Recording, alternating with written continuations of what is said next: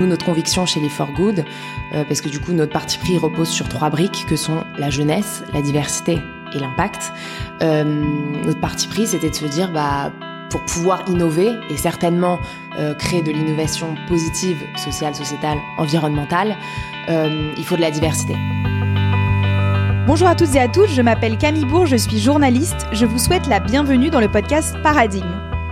Pour cette nouvelle saison, je vous propose d'aborder de nouvelles thématiques, et cette fois-ci avec différents acteurs du changement de paradigme, des entrepreneurs mais aussi des personnalités, membres d'associations, des politiques, puisque tous ont à cœur de faire face aux problématiques sociales et environnementales de notre époque. Ils nous parlent de leurs engagements, leurs actions concrètes ou encore des enjeux dans leur secteur. Ce podcast est créé par Paradigme, la première plateforme de mode de seconde main partenaire des marques. Paradigme rachète immédiatement les pièces que vous ne portez plus pour que la seconde main devienne un réflexe. Vous pouvez les suivre sur Instagram avec le nom paradigme underscore fr et consulter leur site paradigme.fr pour découvrir leur offre. Bonne écoute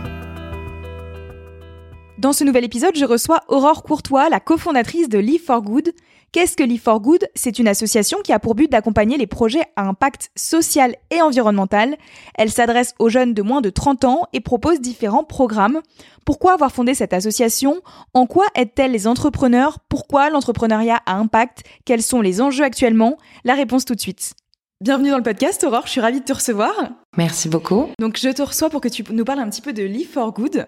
Euh, Live for Good, donc c'est une association que, que vous avez créée euh, avec ta famille en 2015. Euh, si je ne me trompe pas dans les chiffres, j'ai noté qu'en 7 ans d'existence, quasiment, euh, vous avez euh, accompagné plus de 300 entrepreneurs. Exactement. Euh, environ 76% sont toujours en activité. C'est ça. Ce qui représente près de 170 entreprises à impact en France et environ 570 postes. Ça, c'est le chiffre que j'ai que j'ai trouvé. C'est ça. Euh, Est-ce que tu peux m'expliquer un petit peu d'où est venue cette idée de, de créer cette association? Ouais. Alors, euh, les For Good, c'est une association que l'on a créée en famille, donc comme tu disais, en 2015, avec euh, mes parents et ma sœur, suite à euh, un événement personnel, puisqu'on a perdu mon frère Gabriel à ce moment-là, et qu'on souhaitait tous s'engager dans quelque chose qui partage ses valeurs, représente ses valeurs, et nous permette d'avoir un impact.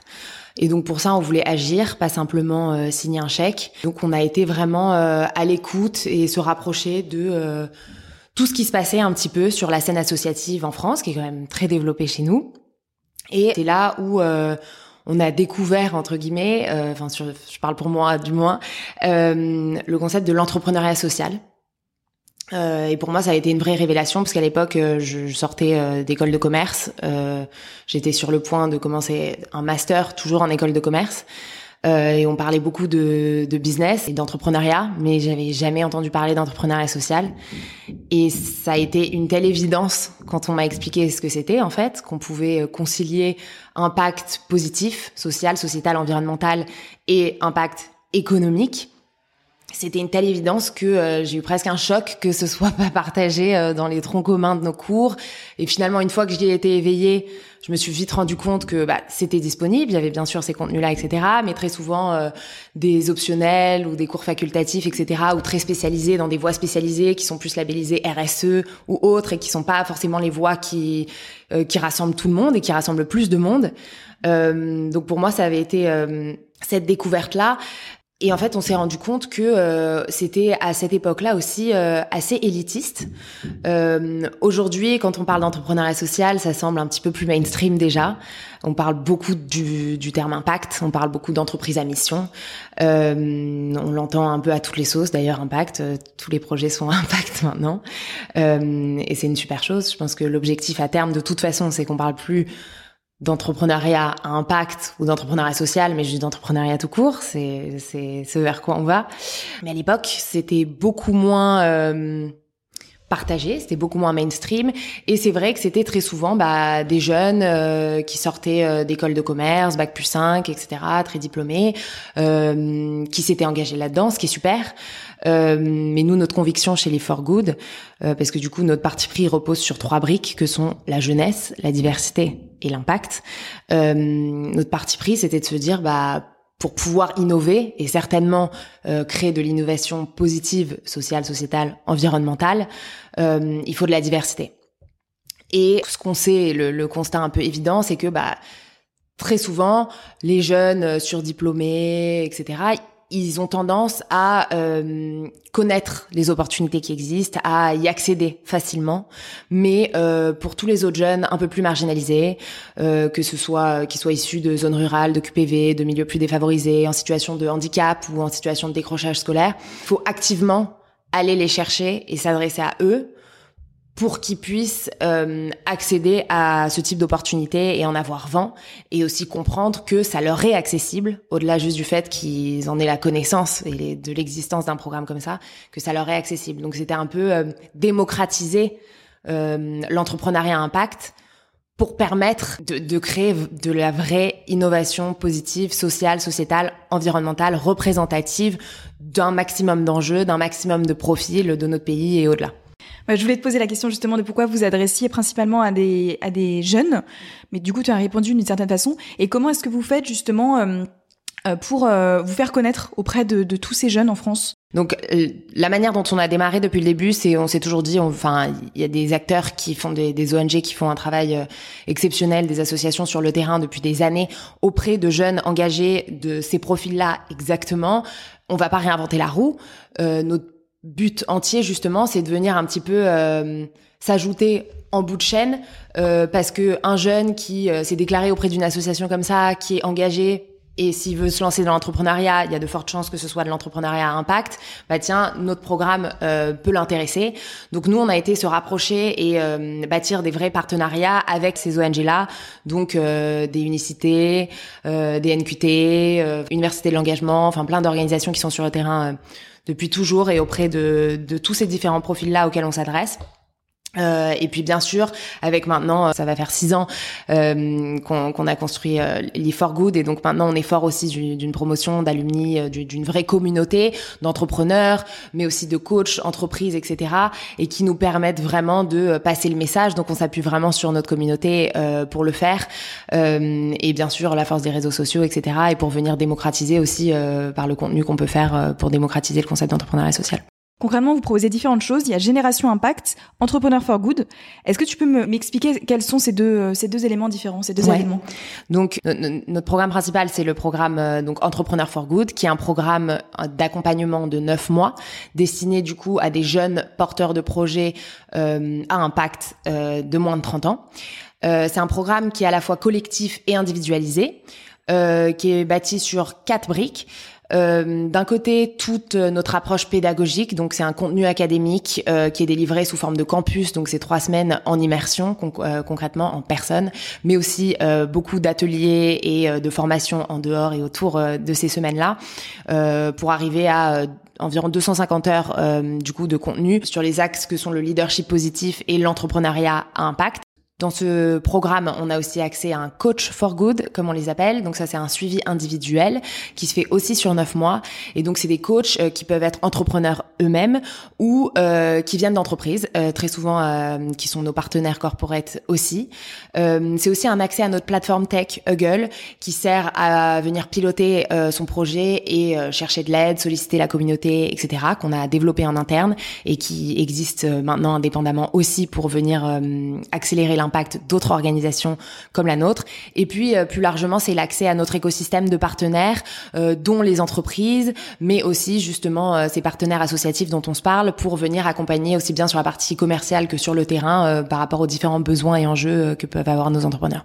Et comment est-ce qu'on fait euh, quand on est intéressé par le programme Entrepreneur for Good pour postuler? Donc, alors, pour parler un petit peu du, du programme, le programme aujourd'hui s'articule autour de deux promotions. Une promotion nord et une promotion sud. Donc ça s'adresse à tout le monde à partir du moment où tu es un jeune de moins de 30 ans qui porte un, un projet euh, à impact. Et il suffit pour ça de, de candidater sur notre site, euh, du coup liveforgood.org.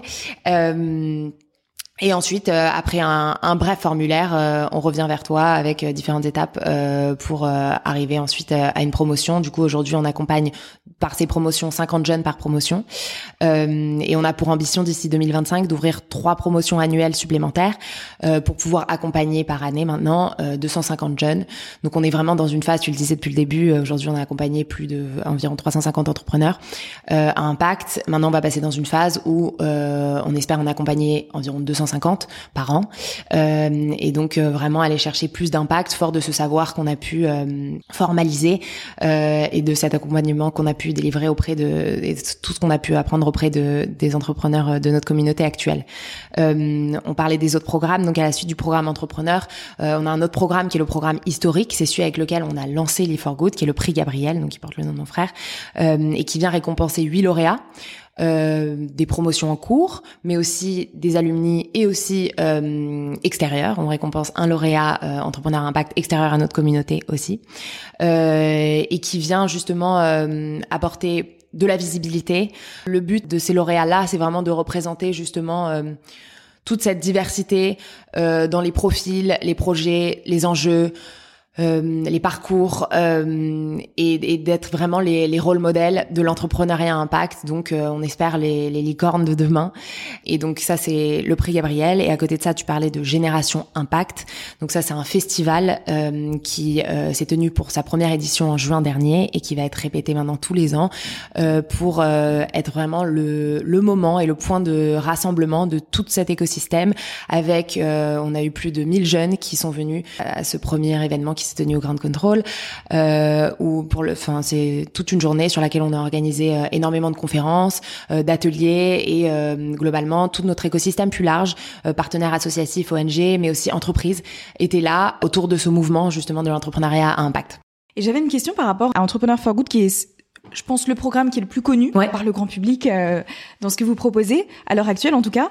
Est-ce que pour ceux qui seraient intéressés de répondre à vos appels pour rentrer dans un programme, à quel stade il faut en être? Est-ce que ça peut être possible de, de candidater en ayant juste le projet ou est-ce qu'il faut déjà commencer à travailler sur euh, une entreprise par exemple? Non, alors ce qui est, ce qui est intéressant, c'est que justement chez, chez Lee for Good, et c'est ça nous dessert parfois parce que c'est pas toujours quelque chose de facilement communicable, mais on a fait le choix d'avoir... Euh, aucun critère discriminant au-delà de, de l'âge, euh, justement parce que c'est vraiment, on, on, croit très fortement euh, en cette diversité qui n'est pas qu'une diversité de profil, mais aussi une diversité de maturité, une diversité de, de projets, une diversité de, de, à tous les niveaux.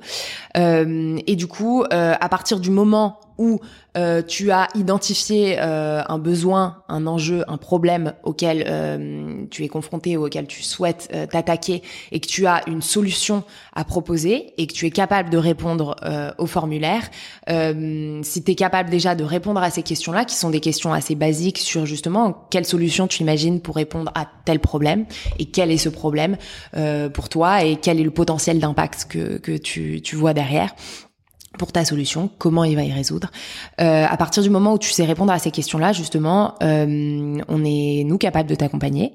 Donc, on a créé justement un programme qui euh, permet aussi bien à euh, des jeunes en début euh, de projet de vraiment venir formaliser, expérimenter, approfondir euh, leurs solutions et à d'autres qui sont un petit peu plus loin d'aller justement accélérer et aller chercher plus d'impact ou plus d'impact économique mais aussi plus d'impact positif et vraiment de, de garder une base très forte sur les deux et de la conciliation des deux en même temps. On a des projets parfois qui rentrent et euh, qui qui ont pas un format entreprise, qui qui qui ont pas été pensés pour être euh, des entreprises sociales parce que c'est pas toujours évident. Souvent quand on quand on est confronté à un problème, enfin la, la, pensée plus traditionnelle entre guillemets qu'on a en tout cas euh, en France, c'est de créer une association.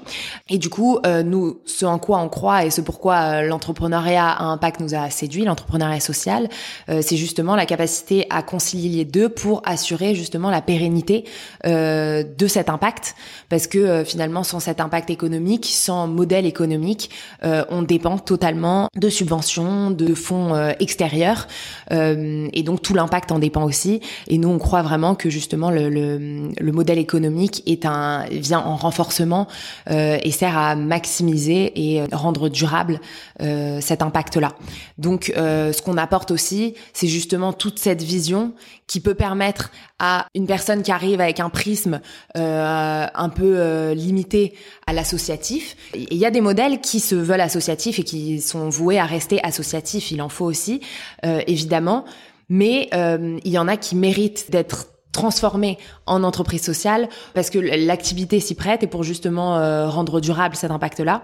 Et donc, euh, on vient vraiment apporter cette brique-là et ce, cette vision, ce mindset euh, qui est de se dire, bah, on peut parler modèle économique, c'est pas l'ennemi, on peut parler client, tout en voulant résoudre un problème de société. Parce que c'est pas, c'est pas toujours deux choses qu'on a réussi à concilier. En tout cas, historiquement, dans notre pays, c'est pas toujours ça n'a pas toujours été bien vu de parler clients et bénéficiaires euh, dans la même phrase. Euh, maintenant, c'est beaucoup plus évident, euh, mais pas toujours quand on vient euh, du, du, monde associatif. Et du coup, c'est vraiment cette transition aussi qu'on veut aider à faire pour euh, rendre durable euh, l'impact. Là, on disait donc au début de, de l'épisode, ça fait environ sept ans que l'E Good existe. Est-ce que tu pourrais nous citer quelques exemples de projets qui t'ont marqué? Bien sûr, euh, je peux te parler euh, bah, typiquement de Marius. Euh, Marius qui a lancé SAS Minimum, le pavé, donc qui vient valoriser nos déchets plastiques pour les transformer en ressources. Il a créé un matériau de design qui est beau et fonctionnel et euh, aujourd'hui euh, vient habiller euh, des magasins Domacrim typiquement et bientôt les chaises de la piscine olympique. Il est parti d'un truc où il était étudiant d'architecture quand il a quand il a candidaté et qu'il a rejoint les for Good et il commençait à se dire sans forcément se penser entrepreneur. Il a commencé à, à, à créer quelques mètres carrés de son matériau, à tester, etc. Et aujourd'hui, voilà, c'est une entreprise qui vient valoriser et recycler des des, tonnes et des tonnes euh, de déchets plastiques avec un matériau euh, qui est en plus réutilisé euh, dans dans les commerces de, de tous les jours et dans enfin des, des utilisations qu'on verra très bientôt, donc un très bel impact.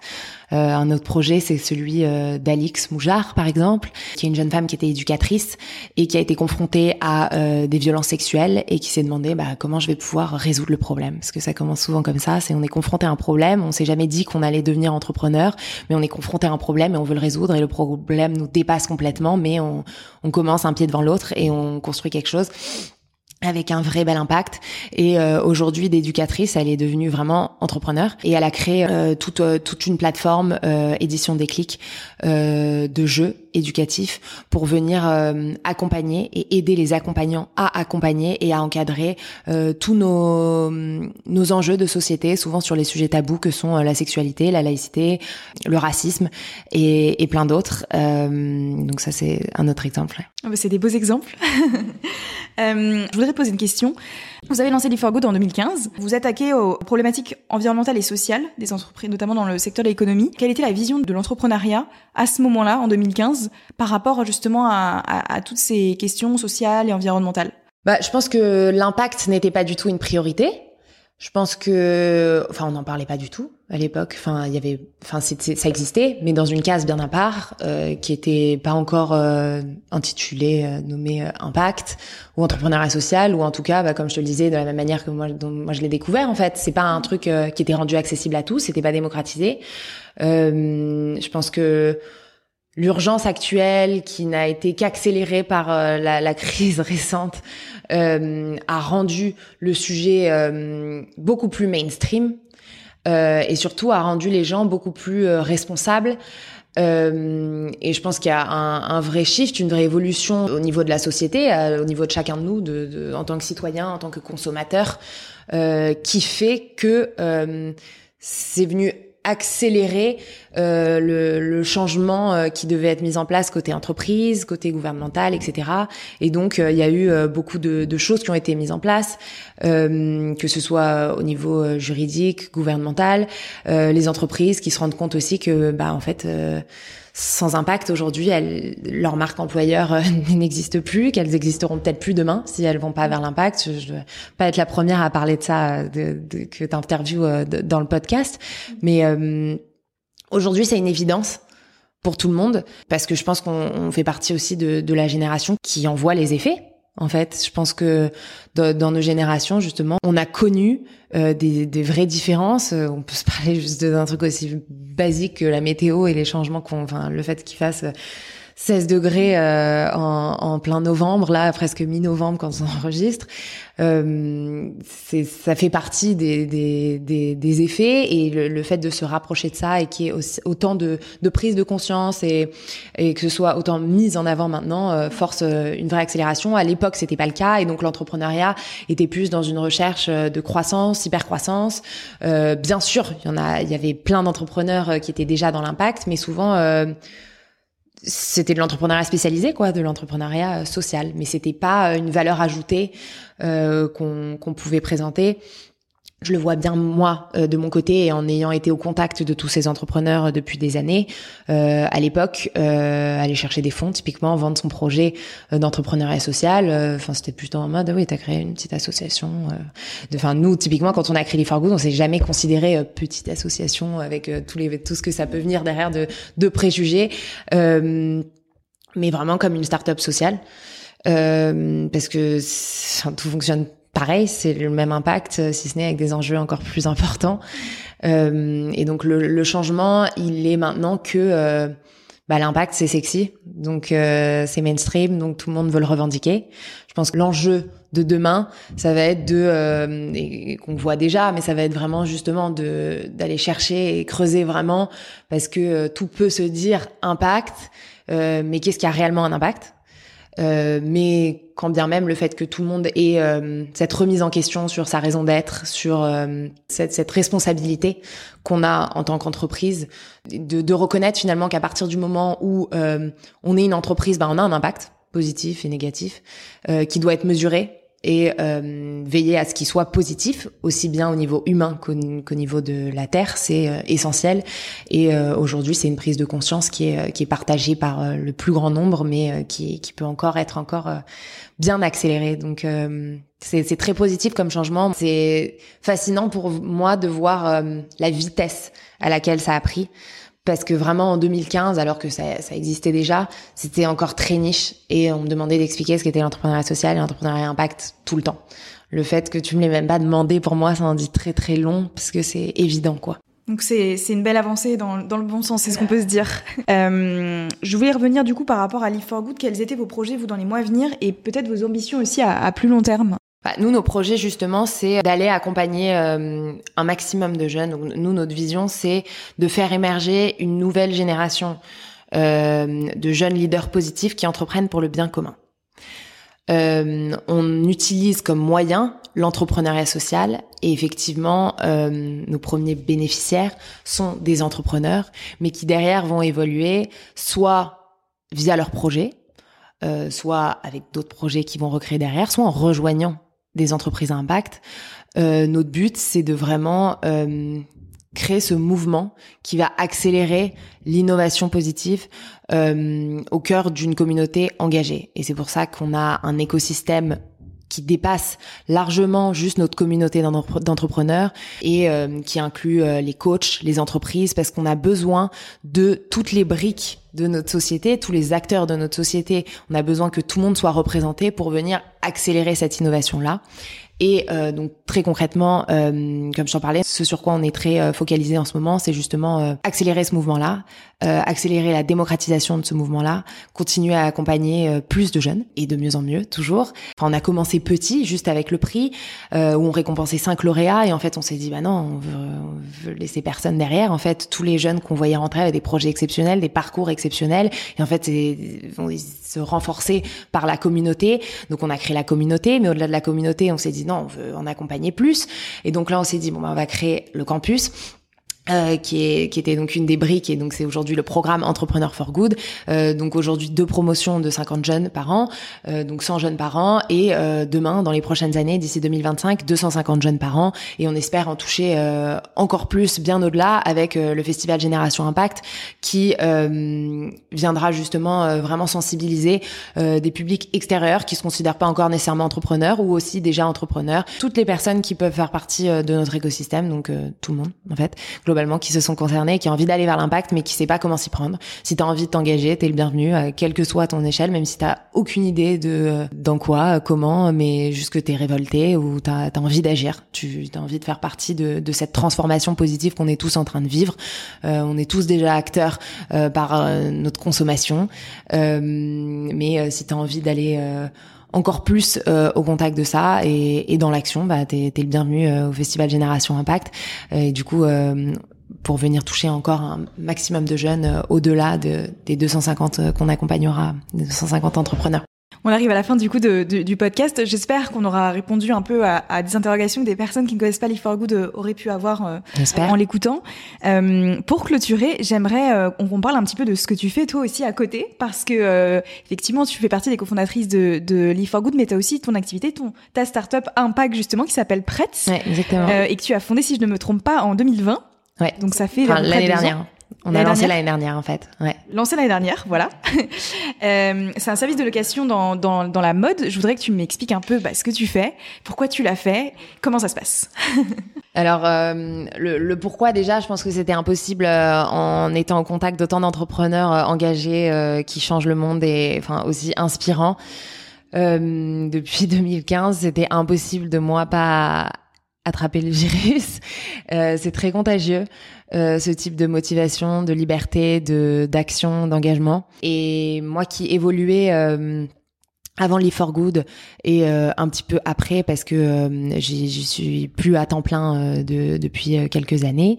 J'ai évolué avant ça dans, dans la mode et plus spécifiquement dans l'e-commerce euh, de luxe. J'ai une première expérience hyper structurante chez Vestiaire Collective, euh, donc déjà la mode euh, circulaire. Ensuite, euh, dans une start-up lancée par LVMH il y a quelques années, qui s'appelle 24 Sèvres, 24S aujourd'hui, donc un peu la start-up au sein du grand groupe. Et c'est des expériences qui m'ont passionnée, mais à la fin de cette expérience, cette dernière expérience chez LVMH, je m'y retrouvais plus en termes de, de, de, valeur et dans la vision en fait de ce vers quoi on allait dans, dans la mode spécifiquement. On allait toujours vers euh, une consommation euh, plus excessive, euh, donc encourageant une production encore plus excessive et une dévalorisation du produit et de la créativité au sens large, euh, et donc un, un système euh, globalement euh, hyper toxique et malsain, dont euh, je pense beaucoup de gens euh, étaient conscients hein, dans, dans le milieu, mais c'est une conversation qui a vraiment été accélérée et vraiment mise en avant au moment de, de la crise du Covid. C'est juste avant le Covid que euh, justement j'ai quitté cette expérience-là, juste avant le début du premier confinement, et euh, où euh, avec une ex-collègue à moi là-bas, Laura, on s'est dit en fait qu'on voulait changer notre façon de consommer la mode. Et donc on a lancé Prête, qui est euh, un service de location de mode luxe et contemporaine. Et euh, l'idée, c'est de se dire en fait, bah, on a envie que tu puisses, on a envie de pouvoir consommer de manière euh, réfléchie et responsable. On a envie que euh, notre consommation euh, s'adapte à l'usage qu'on fait du vêtement et pas l'inverse. On a envie de pouvoir euh, retomber amoureuse de la mode et de se dire que en fait, euh, quand on kiffe un produit en magasin, notre seul choix c'est pas acheter ou pas acheter. Euh, et si du coup acheter, soit on est hyper rationnel et on surrationalise l'histoire et combien de temps est-ce que je vais le porter, combien de fois est-ce que je vais le porter, est-ce que je vais vraiment l'amortir, est-ce qu'il va vraiment me servir et dans ce cas-là, je me retrouve à faire toujours les mêmes choix. Soit un achat hyper impulsif généralement pas très responsable, comme ce qui peut être fait avec la fast fashion, un peu ce réflexe de ah bon j'ai une soirée, il me faut un truc fun, euh, bon je vais le mettre deux fois, mais bon ça coûte 50 balles, c'est pas grave.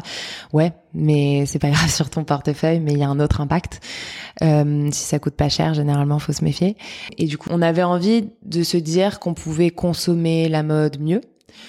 Euh, mais jusqu'à présent, la solution, on se retrouvait pas forcément dans ce qui existait déjà, euh, parce que c'était souvent euh, consommer moins, ou euh, consommer euh, auprès de marques très spécialisées, très spécifiques, euh, dites éthiques, dans lesquelles déjà il faut faire un grand travail de tri sur ce qui est vraiment éthique, ce qui n'est pas, etc. Ce qui est, quelle marque a vraiment le bon impact et fait les choses correctement, et ce qui limitait vachement du coup aussi le, notre choix en fait.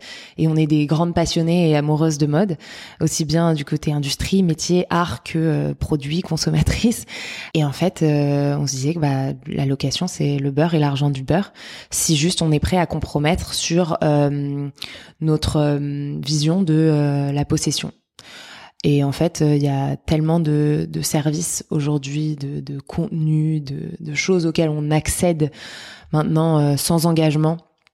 et sans possession et de manière dématérialisée. Et des Spotify, des Netflix, des trucs. Et nous, on s'est dit, bah, la mode comme un service, quoi, fashion as a service. Euh, on a voulu créer ce service euh, pour nous, dont on a eu besoin les premières, typiquement, où on puisse euh, retrouver une mode aussi désirable que ce qu'on trouvait sur les plus grands sites de e-commerce, avec les mêmes standards de service, la même expérience, luxe, fluide, digitalisée, et en même temps qui nous laissait la possibilité d'accéder à un vêtement sans avoir besoin de le posséder. Bon, la location, c'était pas nouveau. C'est un peu comme la seconde main. Ça fait quand même très longtemps que ça existe. Euh, mais il a fallu que ce soit euh, dépoussiéré, digitalisé. C'est un peu euh, cette nouvelle vague aussi pour la location dont nous on est convaincus, qui vient derrière la seconde main justement, mais qui sera très forte aussi de, de, de tout ce que la seconde main a, a déjà accéléré.